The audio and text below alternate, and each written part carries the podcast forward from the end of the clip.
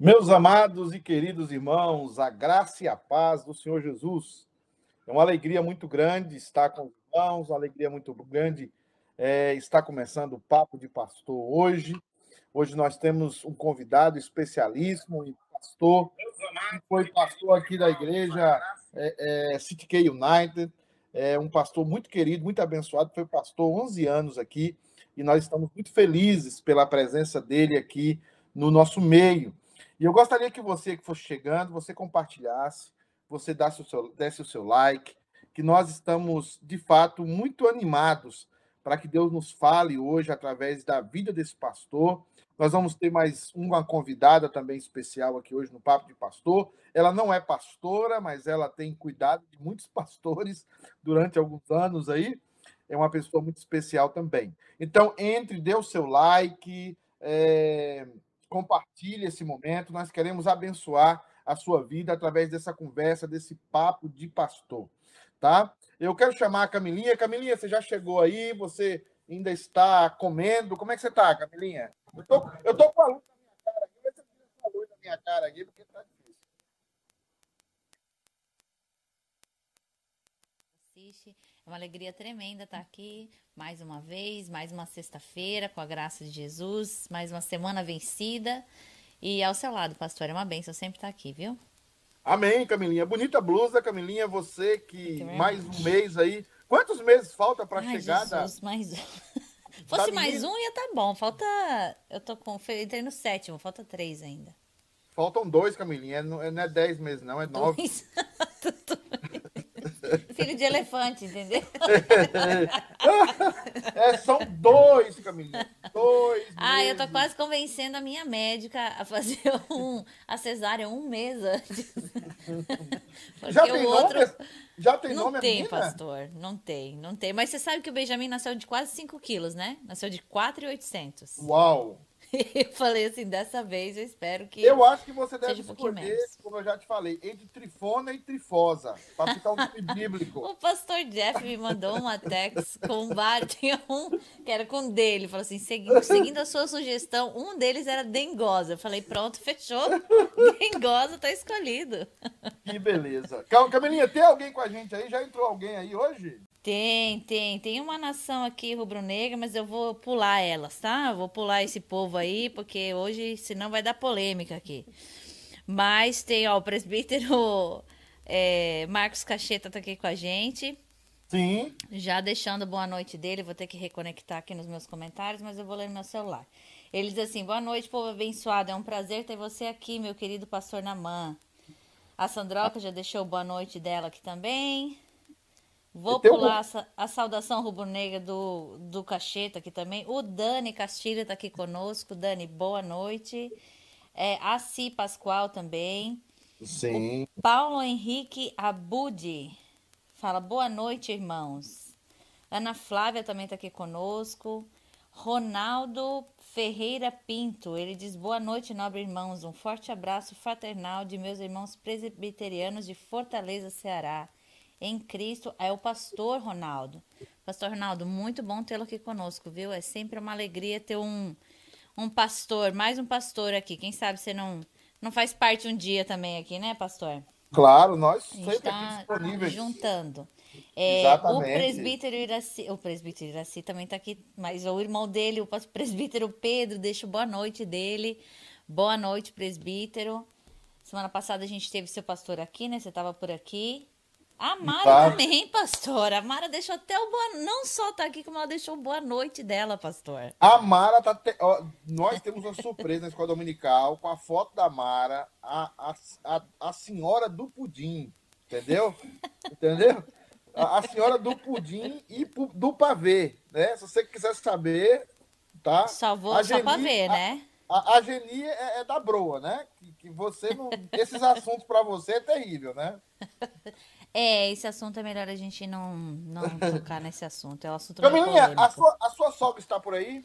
Como a está? minha sogra, pastor, está Vamos aqui ao meu lado. conversa a, a, irmã, a irmã Sandra. Está né? na sala. Vamos, vamos, vamos, nos colocar sérios. Vamos nos colocar sérios, né? Sandroca, boa noite. Dá o seu boa noite para o pessoal que está nos assistindo, para o pessoal que está entrando agora. Boa noite, Sandroca. Suas palavras iniciais. Boa noite, pastor. Boa noite aos irmãos. É um prazer a gente estar aqui de novo, né? Eu junto com a minha norinha de novo. Muito bom estar com vocês, né? E o nosso convidado ilustre, né? Que ele sabe que ele mora no meu coração. Estou muito feliz de estar aqui, então, participando com vocês. Ah, que benção. Hoje eu tomei café na casa da Sandroca, viu? Isso. Apesar da, da, da Hoje irmã... até eu tomei café na, ca... na casa da eu, Sandroca. Eu tô desconfiado que era o seu segundo café da manhã. Eu já era o segundo. Ela não? apareceu lá, né, pastor? Não, eu fui inocentemente, eu fui inocentemente não, que eu sabia que o pastor ia. O seu, o seu microfone ficou mudo, Camila. O meu microfone tá mudo. Olha. Agora voltou. Agora, Agora voltou. voltou. Agora voltou. Tá, Meus amados é... irmãos, é, é, Camila, Sandroca e também os irmãos que nos assistem, é uma alegria hoje. Nós temos um pastor, um pastor que é diferenciado, porque ele foi pastor aqui 11 anos na Igreja Presbiteriana na Cristo Rei em Cambridge. Um homem que deixou marcas, marcas abençoadoras na vida de muitos irmãos, de muitos membros daquela igreja, de pessoas que passaram também por essa igreja e hoje são membros de outra igreja, foram abençoados pelo pastorado desse irmão. Ele foi pastor aqui 11 anos, como eu disse, e agora está pastor no Brasil, é pastor no Brasil e pastorei uma igreja no Brasil. Eu queria convidar o pastor Naman a estar conosco e eu queria dar boa noite, pastor, boa noite, Deus abençoe a sua vida. É um prazer enorme para nós fazermos esse papo de pastor com o senhor, o senhor que já caminhou uh, o caminho que talvez eu, se pela misericórdia, caminharei também do ministério, que eu, eu sou jovem ainda em relação à experiência que o senhor tem ministerial, principalmente aqui na América, e eu gostaria muito de aprender muito com o senhor. Tenho conversado com irmãos aqui, com pessoas que o senhor pastoreou, e realmente o seu pastorado aqui foi um pastorado muito abençoador e principalmente de fidelidade ao nosso Senhor Jesus Cristo. Pastor, boa noite. E boa noite. palavras iniciais, meu querido. É, primeiro dizer da alegria de poder é, falar com os irmãos, estar com os irmãos, ainda que online, né? Mas é uma alegria mesmo. A gente está muito grato a Deus pelo convite que vocês nos fizeram, por essa oportunidade. Eu sou muito grato a Deus pelo tempo que tive aí, pelos irmãos tão queridos aí da, da City É, é até um pouco difícil para falar, né? Eu fico um pouco emocionado, porque vem todo um filme né, na, na mente da gente, dos encontros, das conversas, dos abraços, né? E, e, esse povo aí é um povo muito amado, muito querido, gente muito muito comprometida com Deus e gente de muita luta, né? Que o imigrante, ele, se há alguém que é diferenciado é o imigrante, né? Esse e Deus tem um olhar especial para esse povo, né? Quando a gente Amém. olha a palavra de Deus, a gente vê isso. Então, as minhas minhas palavras iniciais são essas, e a gratidão ao pastor Pedro por me incluir aí no, no projeto dele. Muito obrigado. Reverendo, é uma alegria para nós, um, prazer. Pastor, há muitas pessoas que conhecem o senhor, mas o senhor podia dar um, um, um pequeno resumo do, do, ministério do senhor. Quem é o pastor Namã? Casado com quem? Quantos anos de ministério? É, como é que o senhor se definiria como pastor? Lembrando que existem jovens pastores que sempre nos assistem aqui, pessoas que estão pensando em ser pastor, e também ovelhas, ovelhas que precisam sempre ser acompanhadas e pastoreadas. Quem seria o pastor Naman Mendes? É, eu assim a, a, a, parte mais importante da minha biografia, né, é, é o fato de eu ser um filho de Deus e natural do Jardim Suspensos de Ataleia.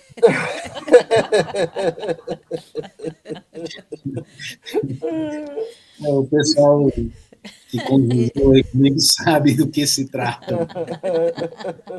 Você nasceu na Bahia, né, pastor? não? Não, eu, eu nasci em Minas, Minas né? Ai, Minas. Justamente lá na, na capital mineira, né, que muitos mineiros não concordam.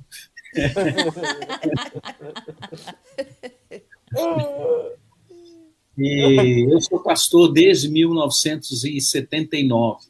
Uau! Então, comecei o meu ministério muito cedo, fui pastor em São Paulo três anos, depois vim para Maringá, onde fiquei 20 anos, depois fui a Cambridge, né, onde estive aí, uhum. e depois voltei para Maringá, na verdade eu voltei para trabalhar na universidade, e por uma circunstância eu assumi a segunda igreja presbiteriana independente daqui. Eu sou casado, né? Eu tenho três filhos, né? Dois filhos e uma filha. É, o povo aí da City de Cambridge os conheceu, são gente muito querida. O meu filho mais velho mora é, em São Francisco e ele é casado e tem duas, ele tem duas filhas, né? Portanto, eu tenho duas netas que são que moram aí. E aqui no Brasil, a Nara, né, que é a minha filha do meio, é casada também e tem um menino e agora ganhou uma menina recentemente. Ah, o Júnior está aí se preparando para o casamento, que é o meu filho mais novo. E eu tenho que dizer que se tudo de bom que tem acontecido na minha vida depois do Senhor, é, eu devo a Ednai. Hum. Uma pessoa muito amável, muito dócil, muito suave, né? muito leve no jeito que ela tem de viver, e eu sou muito grato a Deus pela vida dela. É isso. Amém. Amém, pastor. Pastor, o, esse momento de pandemia, obviamente, além o senhor tem experiência no ministério, passou muitas situações complicadas. É, como tem sido para o senhor, é, aí no Brasil, no pastoreio? Como é que o senhor. Quais são os desafios que o senhor vê mais fortes no pastoreio em meio a essa pandemia? Acho que a, o, o desafio é a gente manter os irmãos né, reunidos, né, de alguma maneira. Então, por exemplo, hoje aqui no nosso estado, foi decretado um lockdown, né? Então, nós vamos estar aí sem possibilidade de nos reunir. Tudo vai ser online a partir de hoje, nos próximos dois domingos. Certo. Então, a, o desafio é esse, né? E nós estamos orando para Deus nos dar né, a sabedoria quando passar tudo isso, a gente voltar à nossa vida normal, né? Mas estamos muito confiantes em Deus, nós temos trabalhado bastante para manter a igreja, atender os irmãos, socorrer a todos, né? Acho que o maior desafio seria esse, é como conduzir a vida da igreja nesse momento e como ter uma palavra, uma resposta vinda do Senhor ao povo, às pessoas que os levem a confiarem mais em Deus. Acho que seria essa a minha resposta. Amém. Camilinha, tem alguém entrando mais aí? Parece que entrou bastante gente aí que está fazendo comentários, o pastor, e perguntas também. Tem sim, ó. Deixa eu jogar os comentários aqui que eu consegui consertar. É, deixa eu ver de onde que eu parei aqui. Do presbítero Iraci. A Helena tá aqui, tá deixando o boa noite dela, amados. Heleninha, amanhã nós, nós nos vemos aqui, viu? Sim. Eu vou pular o comentário. Eu vou, vou pular. O cacheta, vou pular os seus comentários hoje com autorização minha própria. Mas ele tá falando que a Mara é flamenguista. Eu não sei se isso é uma calúnia ou se é coisa boa. Não sei. Olha, eu conheço o pastor na mãe, ele é corintiano roxo. É. Assim como você é flamenguista. Lembrando Lembrando que o pessoal pode fazer pergunta para o pastor Namã online, entendeu? Pode fazer pergunta aqui na, na, na nossa, no nosso chat do, do Facebook, também lá no, no, Nós estamos online também. Pelo, pelo YouTube. Então você pode fazer pergunta para o pastor Namã, que já respondeu aqui a primeira pergunta dele. A primeira pergunta minha, né? A ele. Pastor, é, antes da, da Camila seguir aí com os comentários, é, existem problemas que, na sua opinião, é, se aguçaram mais com a pandemia dentro do seio da família ou, ou, os problemas se mantiveram igual? Como é que o senhor vê os desafios agora da igreja, falamos um pouco, e agora os desafios da família. Olha, eu penso que a pandemia ela causou aí, um, é, por um lado, uma reação, é, vamos dizer assim, os, os, problemas que já existiam se exacerbaram, né? Uhum. Se manifestaram com mais intensidade. Por outro lado, muita gente aproveitou essa oportunidade, né, para é, fazer coisa boa, né? Muitos, né, ganharam mais um filho, né?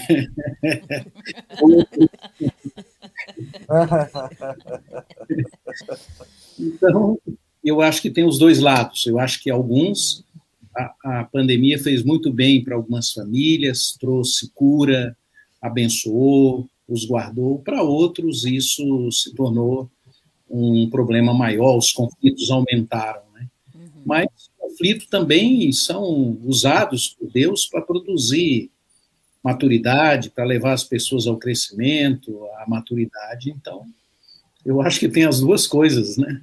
Como diz a palavra do Senhor, né? Todas as coisas cooperam para o bem daqueles que amam a Deus, né? Eu espero que, que todos nós, né, os irmãos, as irmãs, estejam aproveitando esse tempo para crescerem em Deus, para aproveitarem até os próprios conflitos e crises que a gente vive numa hora dessa, para a gente aprender mais com Deus. Né?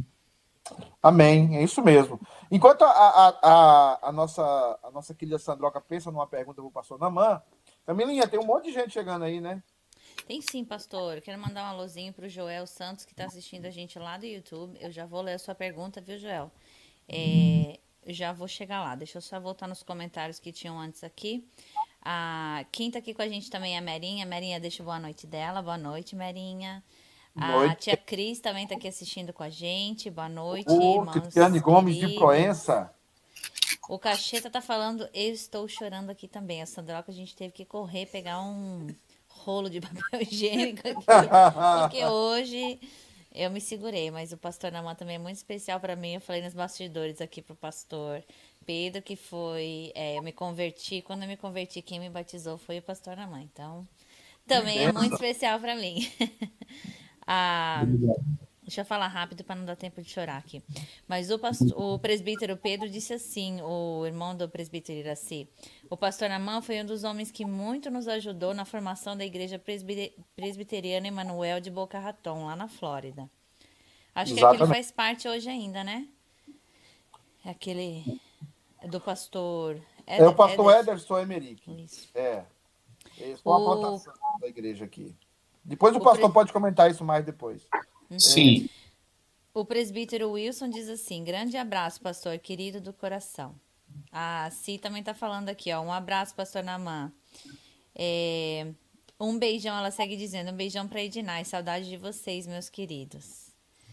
A Geni chegou. Geni, que bom que você está aqui. E o... Geni chegou e daqui a pouco ela manda uma foto de broa para a gente ficar com vontade de comer. O pastor Ronaldo tá falando assim, ó, fico feliz, pois não estou só, sou corintiano também. Mais um, mais, mais um corintiano, um né? A Claudete e o Everson estão aqui também. Um beijão para eles. Cristina Uba, Ubaldini. É ovelha sua, pastor Namar? É, aí tem duas ovelhas aí que eu já vi que você mencionou o nome. Um é um presbítero, o Paulo hum. Abude, e a Cristina ah, okay. é uma das pessoas que mais marcaram minha vida ministerial. Ela é uma discipuladora, né? É uma é uma Sandra que está aqui. Que bem. E ela assim trabalha, faz um trabalho de discipulado com as mulheres. É uma pessoa muito especial na, na minha vida ministerial por isso, porque ela entendeu o evangelho com toda a sua as suas possibilidades né, transformadoras, e ela de fato crê em Jesus e crê que Jesus Cristo pode transformar pessoas. Por isso, ela se dedica muito a esse trabalho de discipulado com mulheres. Que bênção, amém. amém. É, tem a pergunta do Joel ou Camilinha? Isso, deixa eu chegar na pergunta do Joel aqui, que é a próxima. Ele pergunta o seguinte, ó, o Joel Santos lá no YouTube, ele pergunta: como cuidar da saúde mental em tempos de pandemia? Como cuidar, pastor? é, a gente tem que cuidar da saúde mental em todo o tempo, né? não é só na pandemia. A, a mente da gente, ela é muito, é, como é que eu diria, ela é, ela é muito frágil, ela é como uma, uma esponja, ela absorve tudo que nós colocamos nela. Então, é muito importante que as pessoas entendam que elas precisam alimentar a mente delas com coisas saudáveis, conforme a palavra de Deus ensina. Então, esse cuidado, ele, é, ele deve ser constante, porque agora nós estamos vivendo num tempo de pandemia, e é o que eu disse anteriormente, é hora de aproveitar para cuidar da nossa mente, para renovar a mente, para ir para a palavra de Deus, para ter bons livros, para ter boas conversas. É, se a gente não cuidar agora, enquanto nós temos discernimento, enquanto nós temos capacidade de, de armazenar no nosso chip mental aí as coisas boas, quando a gente envelhecer, a gente não terá um bom depósito para recorrer nos momentos difíceis. Então, a pandemia está sendo mais fácil de ser superada pelas pessoas que têm essa compreensão né, de colocar na sua mente aquilo que é saudável, aquilo que procede do Senhor, aquilo que é bom, aquilo que traz alegria, aquilo que traz prazer. É, então, acho que a gente precisa entender isso e, e compreender isso. Então, o cuidado são os de, os de sempre: vida de oração, leitura da palavra, boa música, né, convívio com irmãos sadios, né, e, e disposição para servir as pessoas. É isso que faz bem para a vida, né? Então, não é diferente de nenhum outro momento. Né? Amém. Amém. eu vejo. É bom. É, Sandroca, faz uma pergunta, porque tem pergunta aqui na internet já, viu? Uhum. O pastor, é como você falou aí, né? Que tudo coopera, né? A palavra de Deus lá em, Romanos 8, 28 diz que tudo coopera para o bem daqueles que, que são chamados segundo o propósito de Deus, né? É, eu sei que essa pandemia é uma, uma ótima oportunidade também para se evangelizar as pessoas, né? Então, como explicar isso para uma pessoa que tudo coopera? Como que uma, uma pessoa não cristã né? Como que a gente poderia explicar para ela que essa pandemia vai cooperar para alguma coisa de bem, né? O que, que você me, me, diz, me diria a respeito disso?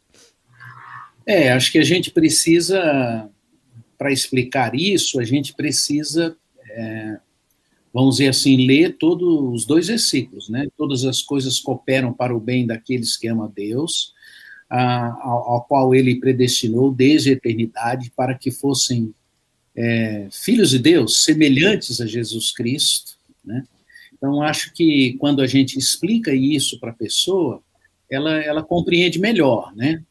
É, então, o desejo de Deus é que todo ser humano conheça Jesus. Qual o propósito que eles têm em conhecer Jesus? A questão é que uma grande parte das pessoas, elas acham que conhecer Jesus é apenas para quando elas morrerem então elas terem um, uma garantia de que elas vão entrar no céu, né? E quando a gente conhece Jesus, o céu começa a existir aqui, né? A palavra de Deus diz que, e é o próprio Jesus quem diz assim: se vocês me amarem e obedecerem a minha palavra, o Pai os amará, eu e o Pai viremos e faremos morada em vocês. Então, quando, quando as pessoas creem em Jesus, elas são habitadas pelo Deus vivo, pelo Deus que criou todas as coisas. Eles têm agora um, um poder dentro deles que os capacita para serem transformados em pessoas semelhantes a Jesus. Portanto, eles têm um poder que os capacita para amar, para perdoar, e assim o caráter deles irem sendo transformados. Então, enquanto nós estamos aqui na Terra, é apenas um período em que o Senhor trabalha a nossa vida, e aí a gente vai se tornando esse agente da graça de Deus aqui, para anunciar o nome dele e outros filhos, né? como diz o texto de Hebreus, né, que o desejo dele é que tenha uma grande família das quais ele tenha muitos filhos, das quais Jesus Cristo é o primogênito. Então eu, eu acredito assim. Eu acho que o plano de Deus não mudou, o plano de Deus é eterno, o plano de Deus é que todos venham a conhecê-lo, para que eles vivam uma vida desde agora com o eterno.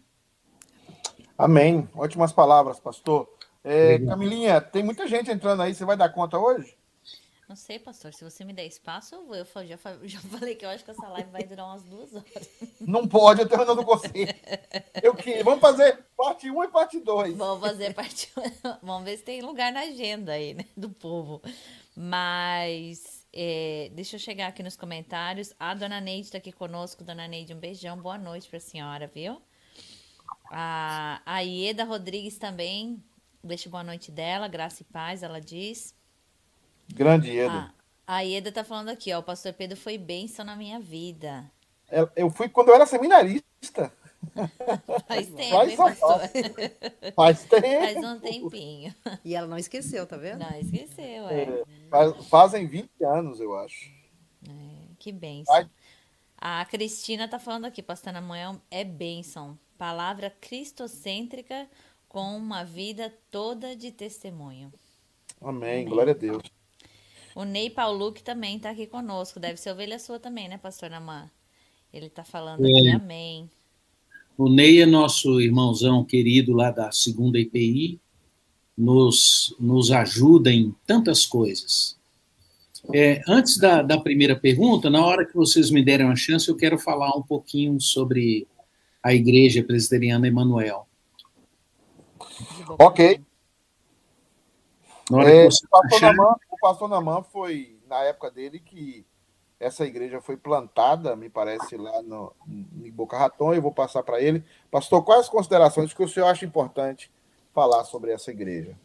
É, é, eu acho que é importante porque, de fato, foi uma das coisas que mais trouxe alegria à minha vida, ao meu coração, é, como pastor aí na, nos Estados Unidos, né?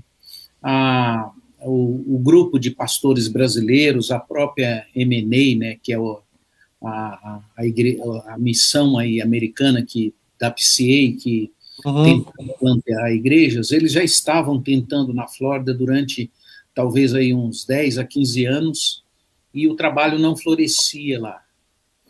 Aí então eu, eu propus ao grupo brasileiro que a gente fizesse um planejamento estratégico e nós começamos então a fazer esse planejamento, fomos, fizemos pesquisa, eu fiz alguns contatos com alguns irmãos brasileiros que eu conhecia lá. Entre eles, agora deu um branco aqui na minha mente, havia um irmão muito querido, que é um, pequeno empresário lá, e ele tinha muitos contatos, e ele me ajudou demais. Ele não está mais na Igreja Presbiteriana Emanuel, e, e, aí, então, nós começamos. Então, uma vez por mês, eu deixava a Flórida, eu deixava Boston e ia a Boca Raton e reunia esses irmãos lá, até que chegou o um momento em que ela estava fortalecida para ser igreja. Então, eu tenho muita gratidão àqueles irmãos que nos ajudaram ali inicialmente. Eu que fui o coordenador desse trabalho lá. Os meus colegas aí me ajudaram muito eles iam também a cada 15 dias, a gente tinha sempre um pastor lá. Então eu ia uma vez por mês e um colega ia duas semanas depois. E assim a gente foi estabelecendo o trabalho lá. Foi muito bom, uma igreja muito boa, muito alegre, um povo muito amável também. Mas assim, Cambridge teve a, a compreensão dos presbíteros, né, alguns deles estão aí, né, nos cederam para a gente fazer esse trabalho lá. O senhor ia lá uma vez por mês, não era, pastor? Uma vez por mês. Isso. Durante um ano eu fiz isso. E um ano depois que a gente iniciou, nós tínhamos lá entre 60 e 80 irmãos já prontos para para montar a igreja, né? Que grande bênção. É, graças então, a Deus. Deixou, o senhor deixou marcas aqui, essa marca do, uma das marcas é essa igreja aí, fala sempre dessa igreja. E também, pastor, a questão do pastoreio, né? O senhor é um pastor. É, nós temos essa expressão no Chile que chama o pastor que huele oveja. É o pastor que cheira ovelha, tem o cheiro da ovelha, né? É, é, isso é uma expressão do sul do Chile, né? O pastor ele tem um cheiro de ovelha. Então, isso é uma coisa importante nesses dias de hoje, porque hoje o pastor ele está muito distante em termos de, de contato com ovelha, de pastoreio. Nós percebemos uma certa distância, não não o distanciamento social da, da Covid, mas um pior do que esse, que é o distanciamento pastoral, muitas vezes. E isso foi uma marca que o senhor deixou aqui. Né? Eu posso dar testemunho disso, que eu tenho escutado isso. Camilinha, a Helena tem uma pergunta prática. Tem sim, pastor. A Helena pergunta o seguinte, ó. Questão prática. Sabemos que a internet no Brasil não é acessível a todos, ou a qualidade não é das melhores. Como pastorear os irmãos que não podem estar online? Como alcançá-los?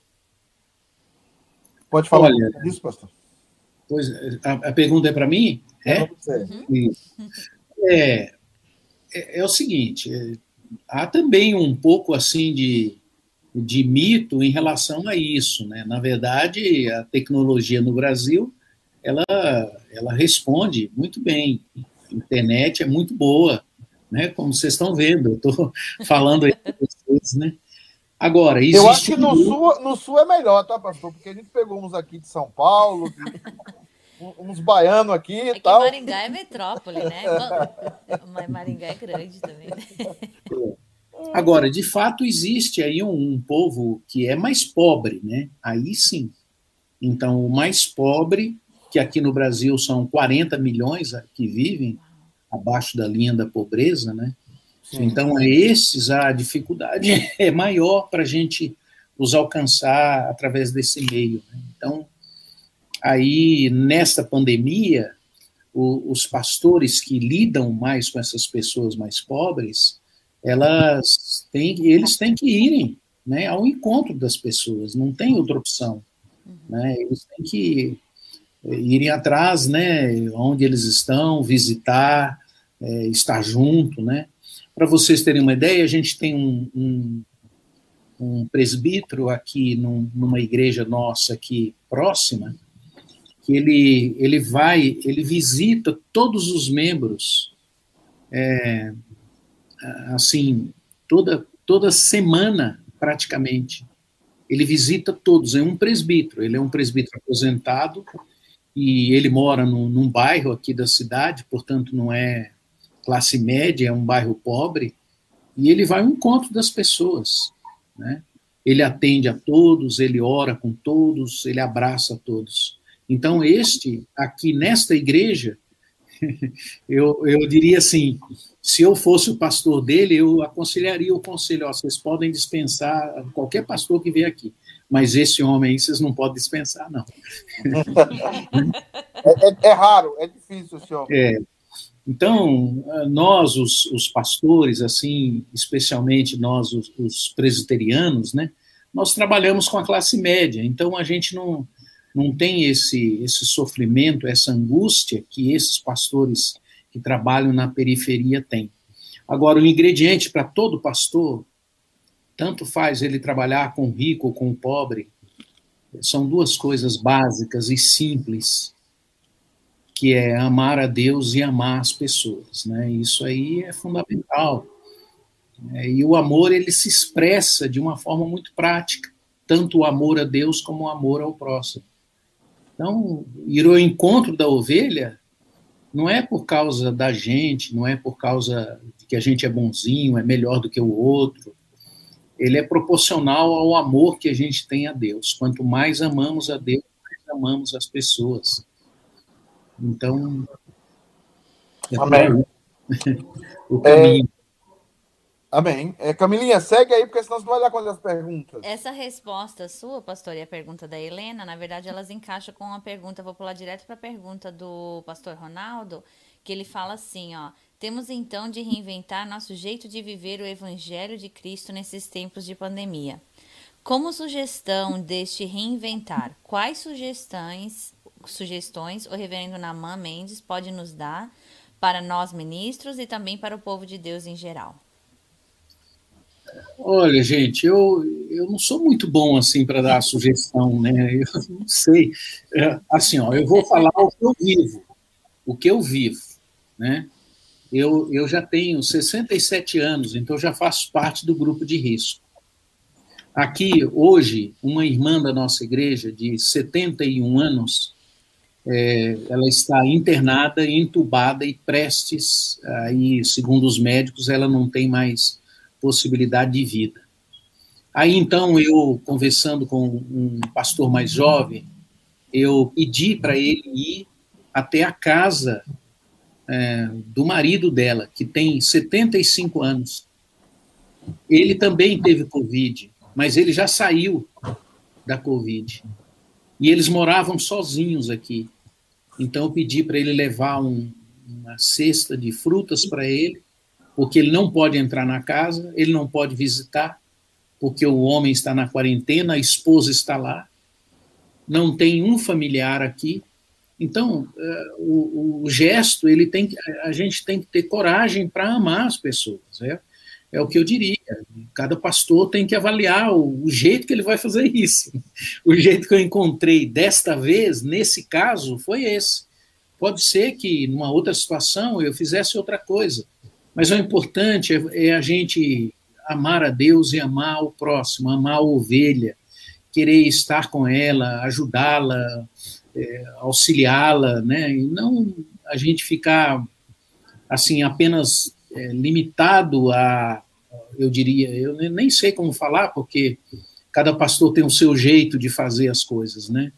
Então é, seria, eu não quero ser assim crítico a ninguém, que eu quero dizer é que a gente tem que amar a Deus e amar o próximo e a gente tem que ser criativo para fazer isso. Amém. Camininha, o testemunho do Cacheta aí é bonito, você nem quer ler? Não, eu vou ler o testemunho do Cacheta, que eu queria só engatar na pergunta aqui. É, quem deixou, deixa eu ler o comentário da Fernanda aqui, que certamente é sua ovelha, pastor, Fernanda Vieira. Ela diz assim: Pastor Namã Mendes, o melhor pastor que já conheci. Que benção, hein? Uau! que benção.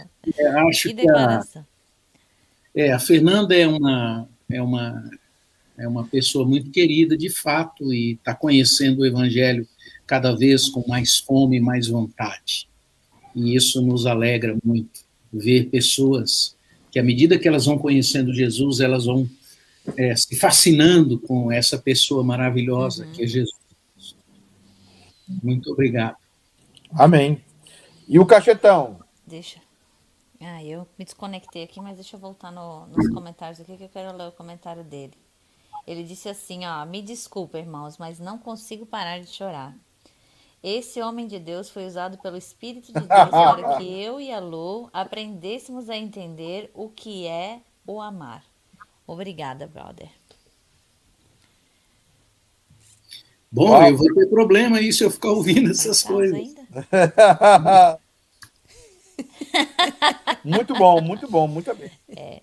É, é. é. Sandroca, você tem alguma pergunta para o pastor? Então, pastor, pegando um gancho nesse testemunho que você deu, né, com em relação a esse, né, senhor que está isolado, é, você acha que, que um cristão ele não poderia se arriscar para ir dar um abraço nesse senhor? Você acha, você assim, não estou dizendo se o presbítero se ele fez isso ou não, né? Mas eu estou dizendo assim, é, você aconselharia os, as suas ovelhas a fazerem isso, a, a, dizer a elas assim, não vou dizer logicamente, tem que dizer, dizer para as pessoas se cuidarem tudo, né? Mas alguém que você conhecesse em especial, que você sabe que a pessoa ela, ela ama o, o, o evangelho, ela ama o próximo, né? É, você acha que teria algum problema você apoiar alguém que disse assim, pastor, eu vou lá dar um abraço nele? Né? Você disse que está de quarentena, então não pode receber ninguém né? Porque Bom, eu vou ser sincero, eu tenho 64 anos. Eu ia lá dar um abraço nele, pastor, eu me arriscaria, né? Mas eu digo assim, se, um, se um, alguém dissesse, pastor, eu vou lá dar um abraço nele, você permitiria, você como pastor? Olha, no amor a liberdade, né? Então, eu não, eu não, eu não diria para ninguém ir lá e dar esse abraço uhum. nele, né? Mas se alguém dissesse, pastor, eu quero ir, quero dar esse abraço nele, eu também não, não diria não, né? eu incentivaria. Bom, se você tem segurança, tem liberdade, tem paz no seu coração para fazer isso, fique à vontade, meu irmão. Né? Porque tem pessoas que elas quase que forçam as pessoas a não sair de casa. Não, vocês não podem sair, vocês não podem fazer isso, né? Então aí acaba às vezes até limitando as pessoas, né? E a gente sabe que a voz de um pastor, é o conselho de um pastor, ele tem influência né, na nossa vida. Afinal de contas, a gente confia que o pastor ele ele zela não somente pelas nossas almas, né, mas também pela própria vida da gente, né? Mas bom saber disso, pastor. É, a, então, deixa eu, deixa eu tentar completar a minha resposta. Né? Uhum. A palavra de Deus diz que a gente não conhece o coração humano, que eles são como águas profundas, ninguém o conhece. É o texto de Provérbios.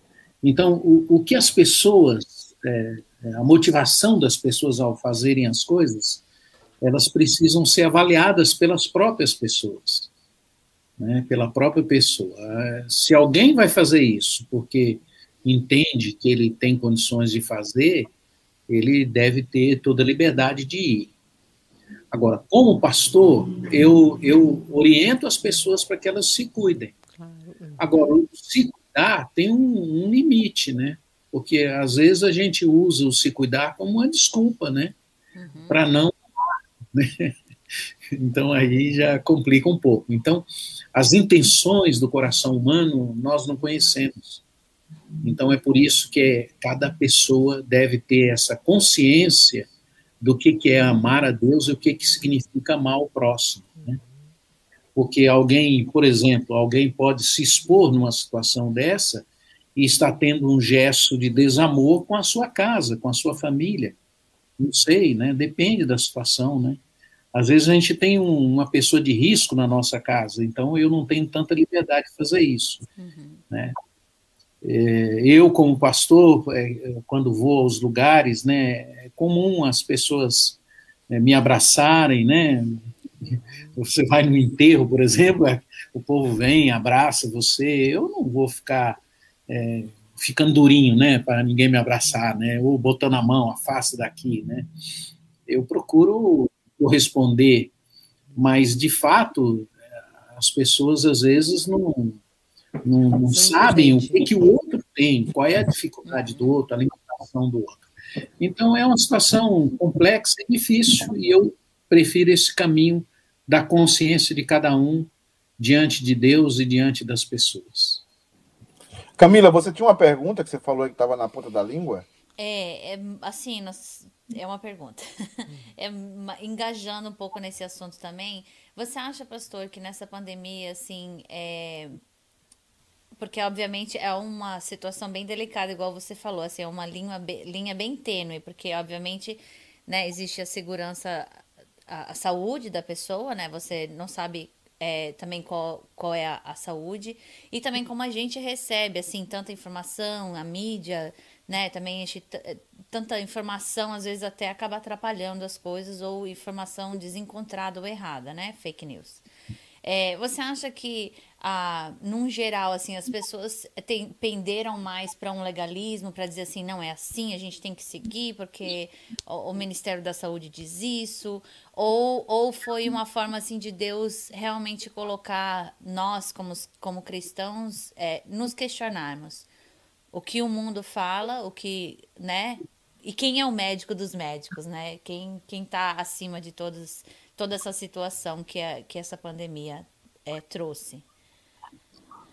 É, eu a palavra de Miqueias né, nos, nos ajuda a entender melhor isso que você está perguntando. Né? Na verdade, a, a pandemia ela foi politizada, né? É, então a gente não é, não tem em quem confiar, uhum. né? Mas é, Miqueias no capítulo 7, no versículo 7, ele diz assim: Eu, porém, olharei para o Senhor e esperarei no Deus da minha salvação, e Deus me ouvirá. Então, eu, eu não tenho nenhuma. Eu, eu não quero, eu não oriento ninguém a obedecer ninguém, nem a desobedecer ninguém. Uhum. Eu oriento as pessoas a olharem para Deus, olharem para o Senhor. Né? É isso que eu acredito. O próprio texto, no capítulo 7, que seria a minha fala final aí, né, da devocional, é, ele diz assim que nesse, nesse mundo que nós estamos vivendo, e especialmente nas crises, e Jesus também fala isso, ele diz que é, pereceu da terra o piedoso, e não há entre os homens um que seja reto. Todos espreitam para derramarem sangue, cada um caça seu irmão com rede. Então é isso que eu estou vendo. Infelizmente, a, as pessoas se deixam manipular. Uhum. Né? Quando elas têm um Deus que elas deveriam orar, buscar, ter orientação deles, as pessoas vão vão para a internet, aí ouve um monte de, de gurus, né? aí as pessoas vão para é, para a televisão, ficam ouvindo os políticos, é, como se essas pessoas de fato tivessem algum interesse em resolver a nossa vida. Então, eu, eu afirmo novamente, né, o caminho é esse de Miqueias. Eu, uhum. porém, olharei para o Senhor e esperarei no Deus da minha salvação e Deus me ouvirá. Então, em outras, em outras palavras, meu negócio é com Deus.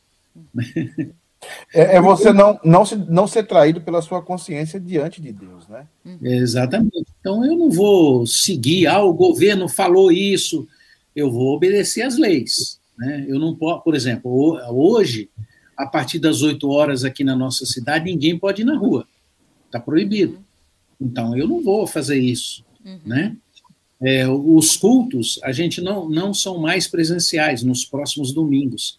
Então eu vou obedecer, eu vou atender, porque isso é uma lei. Eu vou atender porque eu preciso dar um testemunho para as pessoas também. Então, é mais ou menos isso, né? Não sei se eu respondi a pergunta. Respondeu sim, pastor. É, Camila, é, nós temos aí mais comentários, né? Nós temos o, o Davi Medeiros sim, falando sim. aí sobre prudência. Né? Ele está lá na Carolina do Norte, eu acho. Eu acho que é ele. E quem chegou foi a Vivi aí. O que a Vivi falou aí? A Vivi, a Vivi, no comentário dela não apareceu para mim ainda se ela falou alguma coisa, mas quem deixou um comentário aqui, pastor pega o lencinho, pastor. a Rúbia, a Rúbia tá aqui. Ela falou assim: a pastor Namã foi além de um pastor na minha vida, foi um pai espiritual. O pai que me levou até ao altar ao, encontrar, ao encontro do meu marido, do meu amado marido. Sempre seremos gratos pela sua vida. Pastor Namã e Ednai, amamos vocês.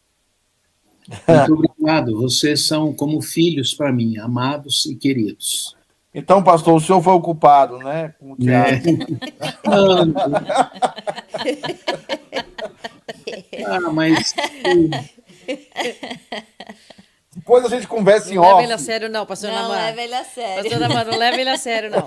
Ó, a Selminha, a Selminha tá... Ele é um a pecador miserável.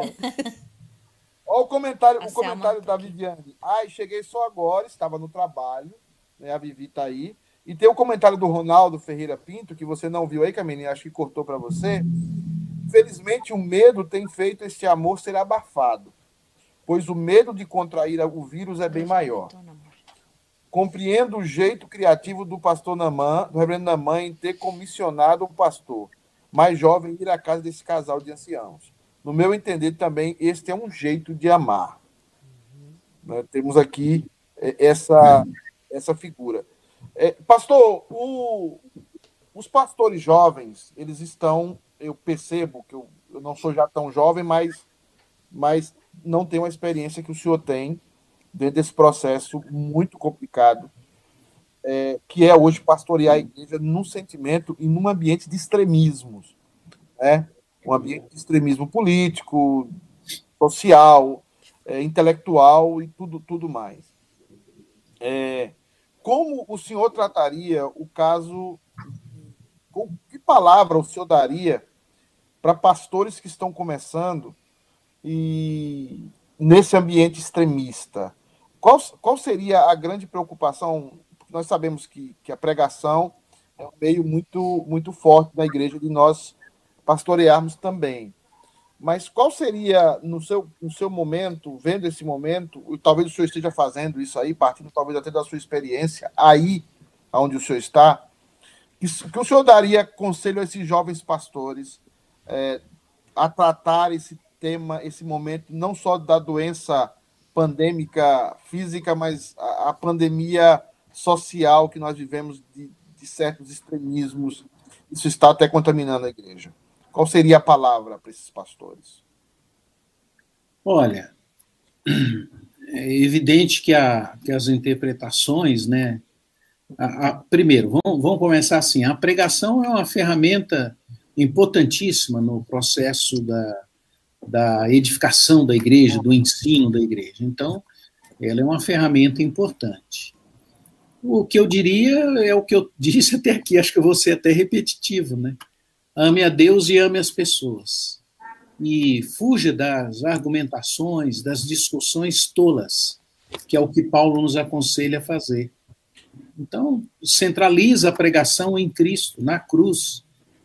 Né? Na cruz de Cristo, escândalo né, para os judeus. Né?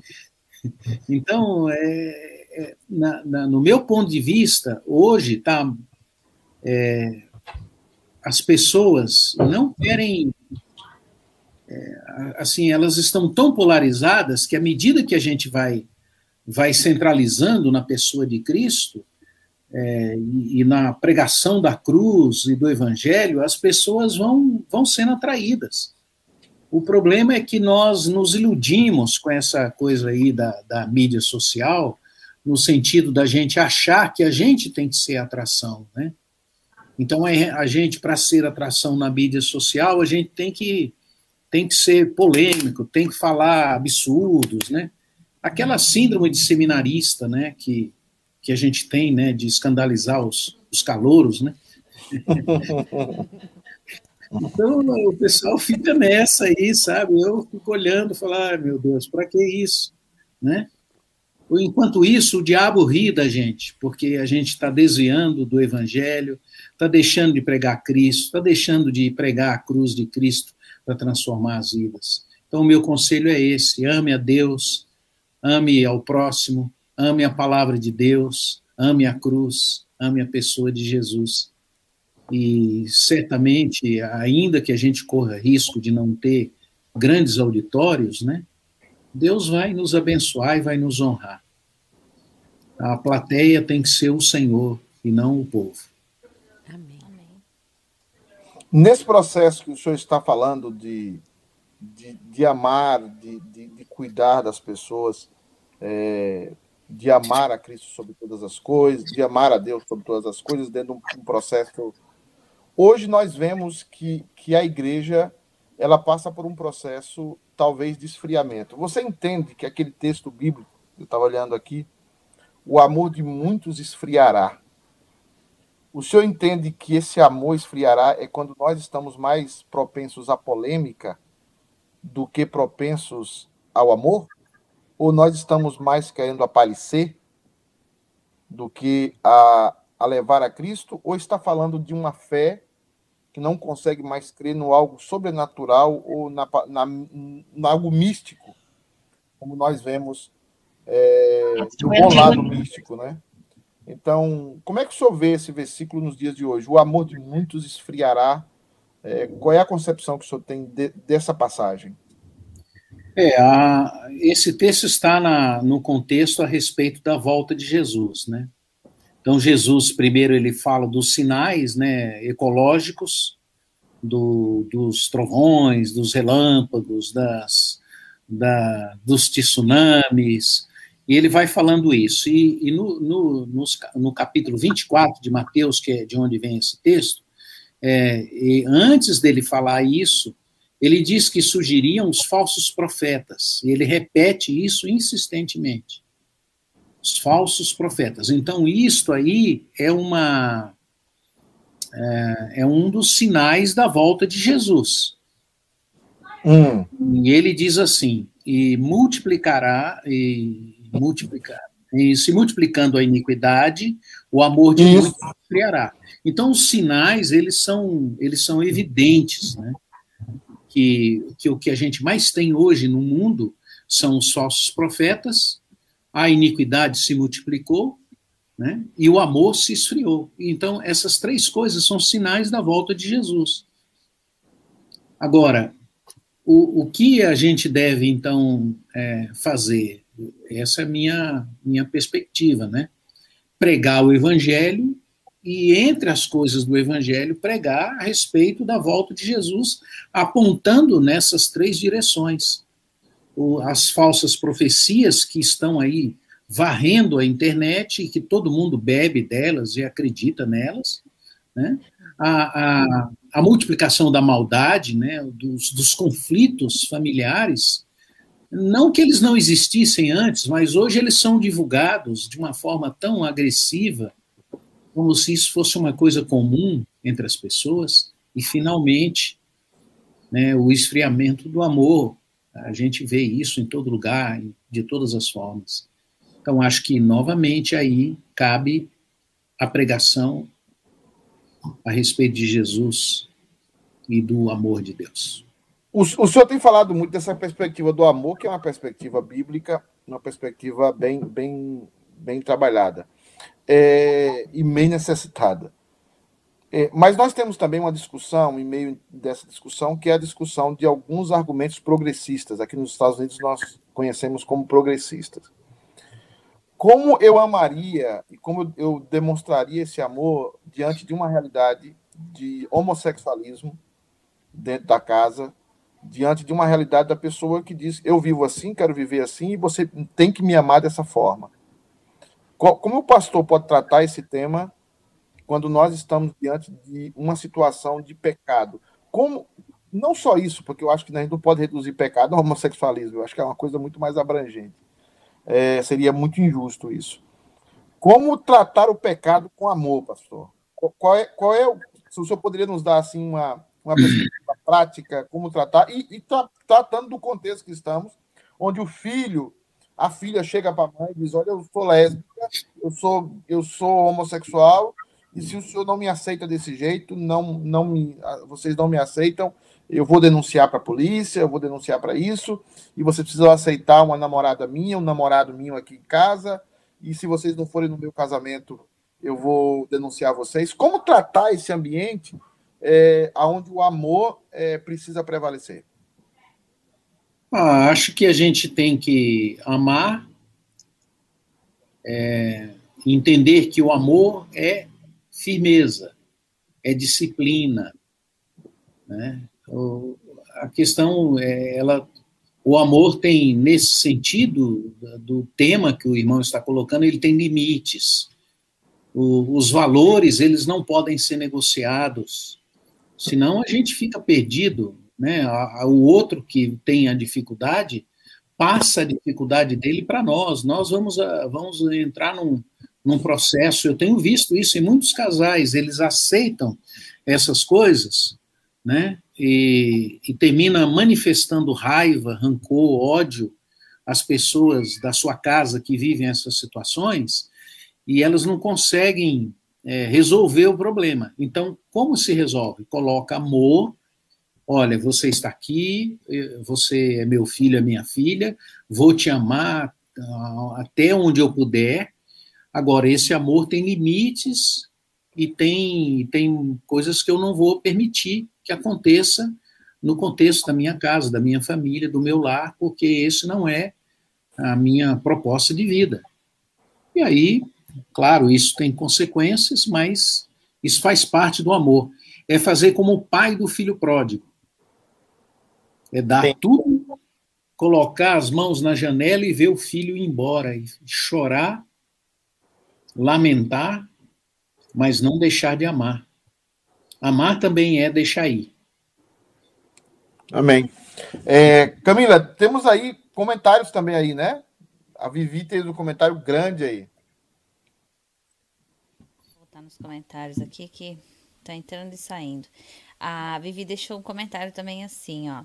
Pastor Namã foi um pastor onde que nos momentos mais difíceis da minha vida como imigrante aqui, ele com todo cuidado e amor cuidou de nós, eu e o Alice, sentimos o cuidado de Deus conosco através de sua vida, pastor. Muito obrigado, gente. Amém. Só Depois eu vou agradecer a todo mundo, né, para a gente não chorar muito. Mas eu. Pastor, o senhor já é um herói ter cuidado do Alice, né? O Alice já, o senhor já é um herói. Então, assim, Não. Já devia ter uma estátua, não sei, um monumento aqui, um busto. Irmãos, quando, quando, quando vocês, quando essas pessoas vão se manifestando aí, como eu disse no início, vem um filme na minha, na minha mente da história, da vida dessas pessoas, né? Então, para mim é muito vivo isso. E eu entendo que essas pessoas, elas entenderam aquilo que eu estava propondo, um pouquinho daquilo, foram compreendendo e Deus foi trabalhando o coração delas. De vez em quando eu vejo essa turma aí no Facebook, né? Eu até começo a chorar, né? Porque eu me lembro das cenas difíceis que a Vivi, por exemplo, passou, né? E que eu acompanhei e eu vi de perto, né? E a gente vê as marcas, né, pastor? A, ma- a marca do pastoreio. né? Quando as pessoas manifestam comentários, reações, é um pouco daquilo que o Senhor, que Jesus Cristo, através do Senhor, tratou na vida deles. Então, isso, isso é muito importante. Mas, pastor, assim, com todo carinho, e eu acho que, que essas coisas que, que aconteceram comigo aí tem muito mais a ver com Deus do que propriamente comigo, porque eu sou um cara difícil, viu, pastor? Não, certamente. É, A turma não está falando aí, mas eles me conhecem, eles sabem que eu tenho um cara de- ó que, ó que, como você conhece você bem, né? é, não, pastor, Tem certamente. o uma turma aí que sabe do meu temperamento, das minhas, dos meus, do meu Ó, jeito de pastor, ser, né? engajando Essa aí turma dentro. aí, essa turma que jogava futebol comigo aí, esses pernas de pau aí com cacheta, esse aí sabe como é que eu sou. Levei Não, não. muita caminhada deles, ó. Levaram Isso, certamente. O que eu falei é exatamente isso, né? A instrumentalidade, a instrumentalidade nesse sentido que o senhor foi aqui e assim, só o fato de o senhor ser corintiano já sabe que não é um não é uma pessoa muito fácil, né? Corintiano é complicado, né? Não é fácil, é. Ó, e Agora, tem uma pergunta Camilinha, lá no, a no palavra- que eu vou a pa- jogar aqui na tela. A palavra da Cristina aí é- é, resume muito o que o pastor Naman falou. A Cristina, o Baldini aí, a ovelha do pastor Naman lá, realmente a palavra dela resume muito o que o pastor falou. Se a gente pudesse jogar na tela.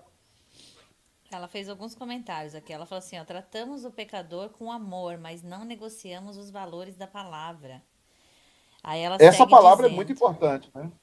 Não podemos trocar a teologia de gêneros pela ideologia de gênero. Nossa, você viu? Essa Gostei mulher tem que ser pastor, Aham. rapaz. Aí ela segue dizendo, ó, melhor a repreensão franca do que o amor encoberto. Ovelha sua, hein, pastor? Oh. Uau! Uau! É. Ela não é pastora porque ela não quer. assim, não é reverenda, né? Porque pastora ela já é. O dom do pastoreio ela deve ter, né? Então, Aqui no conselho já está combinado. Se tem que sair alguém da igreja, sou eu, mas não a Cristina Baldini. Ó, tem mais um comentário Simone. dela aqui. Ela, ela fala assim, ó, pastores que carregam suas ovelhas no colo deixam suas impressões digitais em suas ovelhas. Exatamente, eu acho que isso que aconteceu Uau. aqui no pastorado do pastor Namã. Claro que todos os pastores que passaram aqui têm suas impressões, né? De todas as formas contribuíram, porque Cristo os ajudou. é, e os teve com eles e os usou. Mas, de fato, é, existem marcas muito, muito claras do pastorado do pastor Namã aqui. Eu posso dar testemunho aqui, é o pouco tempo que eu estou aqui. A Simone falou algo também aí, ó. Sim, ela diz o seguinte: eu também quero deixar um agradecimento. Pastor Namã, também sou grata a Deus por sua vida. Sei que o Senhor, nosso Deus, através da sua vida, pastoreou o nosso coração, o coração da minha família, numa fase muito difícil que passamos aqui. A Deus toda a glória. Olha, Amém. A- o Wilson, aí o Wilson já é demais. Pastorear o Wilson aí já é o limite, né? já pensou um corintiano pastoreando um palmeirense? Palmeirense. É a graça de Deus. Era como A eu, Martinha, palmeirense. tá, é, a Martinha tá assistindo a gente também. Ela tá aqui, ó. Pastor Namã, pequeno, grande homem. Ela tá falando.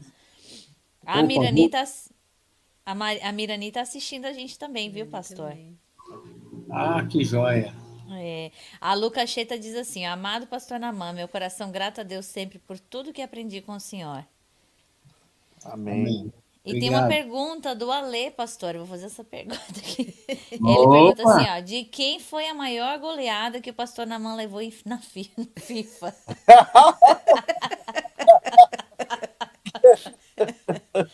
Ah, essa coisa aí eu não me lembro, não. Covardia, né, pastor? O Cacheta sei tá que- falando. Desculpa, pode falar, pastor. Não, eu sei que o, o Ale, ele, ele jogava muito bem. Aí eu comecei a ganhar dele e desistiu. Parou de jogar. Pastor Aprendeu, né, aprendeu. Bons tempos, né, pastor Namã? É, mas eu só, só fazia isso para brincar com eles. Na verdade, eu não sabia jogar muito bem, mas eu gostava. né? E era um tempo muito bom de estar junto com esses irmãos tão queridos aí. Amém. É. Ah, O presbítero eu não Cacheta tinha tá mais falando. pergunta lá. Não, no pergunta YouTube? não, pastor. Só tem comentário aqui. Deixa A Zélia entrou aí, né? aqui no. Isso. Ah, o presbítero Cacheta diz assim: passei muito bola debaixo, passei muita bola debaixo da perna dele. A resposta disso ele já sabe.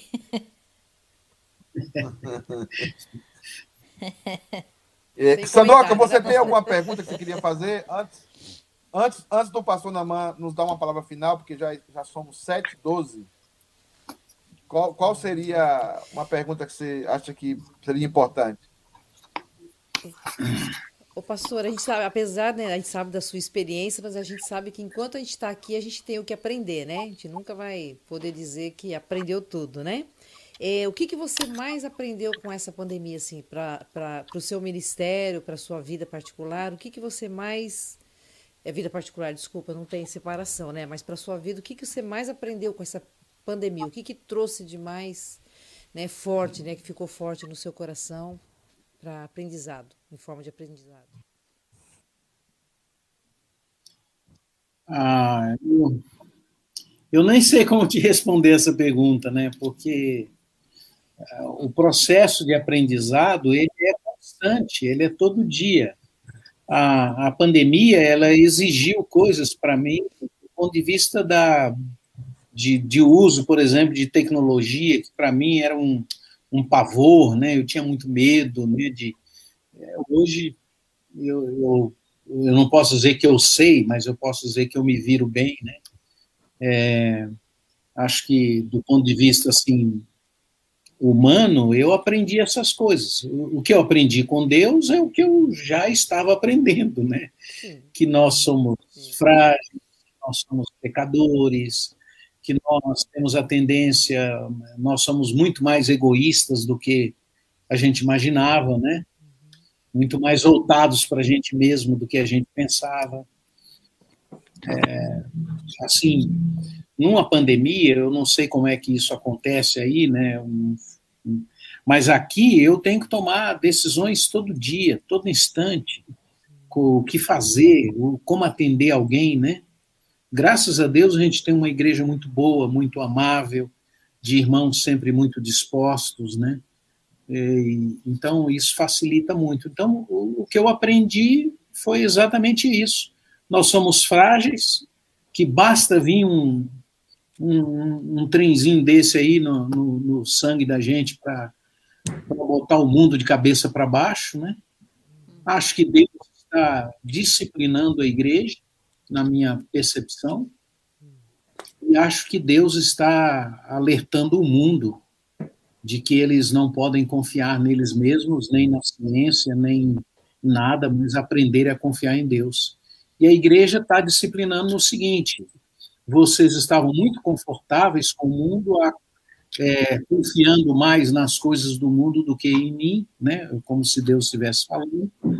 E a pandemia veio para isso, para tirar esse, essa segurança humana que nós estávamos tendo, né? Acho que talvez só o pastor Lino que não viveu isso, né? Porque ele é muito jovem, né?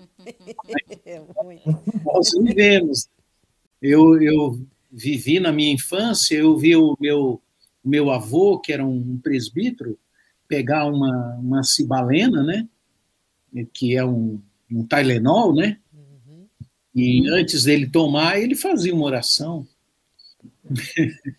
né? Ele orava, agradecia a Deus pelo remédio e dizia: Senhor, eu vou tomar esse remédio, mas eu sei que é o Senhor quem me cura. Hoje a gente não vê mais isso, né? Os não. médicos dão remédio para a gente e a gente acha que são eles que curaram a gente. Exato. Pastor, é, nós, infelizmente, nosso tempo acabou. Certamente os irmãos querem mais disso e, e nós vamos, na disponibilidade do senhor, e querer mais, conversarmos outros temas além desse, uh, falarmos mais sobre é, temas sobre o Evangelho. Eu acho que é importante nós termos uma uma segunda, uma segunda volta, vamos dizer assim, sobre esse tema. Mas eu queria que o senhor trouxesse uma palavra, né? Falasse um pouco do Evangelho, aqueles irmãos que nos assistem, para que eles deixem hoje, saiam hoje dessa live com o coração cheio de Jesus Cristo, cheio do Evangelho do amor de Deus. A palavra está com o senhor, reverendo. Sim. É, eu, eu quero só chamar a atenção, já falei um pouquinho sobre o texto, é, que é o texto de Miqueias, capítulo 7, verso 1, né? É, o, o texto começa falando, o profeta usa uma expressão que é ai de mim, né? Que era uma característica dos profetas. Ele diz que na terra, nesse tempo de crise, o que a gente vê é isso, não há mais gente piedosa, não há gente que ame ao próximo, né? O melhor deles é como um espinheiro, né? Isso significa que, que ele é uma, uma sebe de espinheiro, que é uma cerca de espinheiro. Esse é o melhor que tem. E, e ele termina o texto dizendo: Eu, porém, olharei para o Senhor e esperarei no Deus da minha salvação, e o meu Deus me ouvirá. Então, eu, eu entendo que nós estamos vivendo um tempo em que tem muita gente falando, muitas vozes, muita gente dizendo tanta coisa, orientando, é, falando, dizendo façam isso, façam aquilo, né? E eu queria então estimular os irmãos a olharem para o Senhor, né? a, a buscarem a Deus, a estarem com Deus, a terem no coração essa atitude de amor e de comunhão com Deus. É, essa minha palavra Olhem para o Senhor, olhem para Deus, não fiquem ouvindo este ou aquele. É, o Senhor fala conosco, ele vai nos ouvir, vai nos orientar, vai nos ajudar, vai dar direção para a nossa vida e para a nossa existência. Sem medo, confiando em Deus e confiando uh, naquele que deu a sua vida na cruz para o perdão dos nossos pecados. Era isso, pastor. Eu quero também, Reverendo. Eu quero também agradecer aos irmãos, às irmãs, aqueles que se manifestaram, os daqui da região, né, daqui de Maringá, também aí dos Estados Unidos, irmãos queridos, que Deus os abençoe.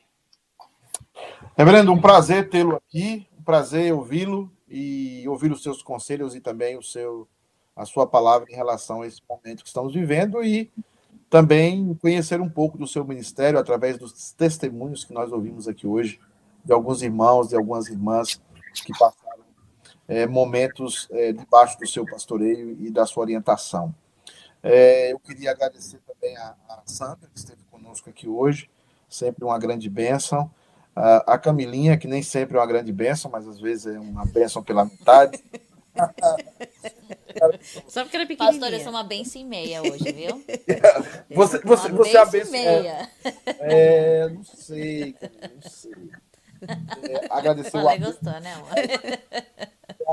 O Ali por detrás das câmeras, né, sempre nos ajudando.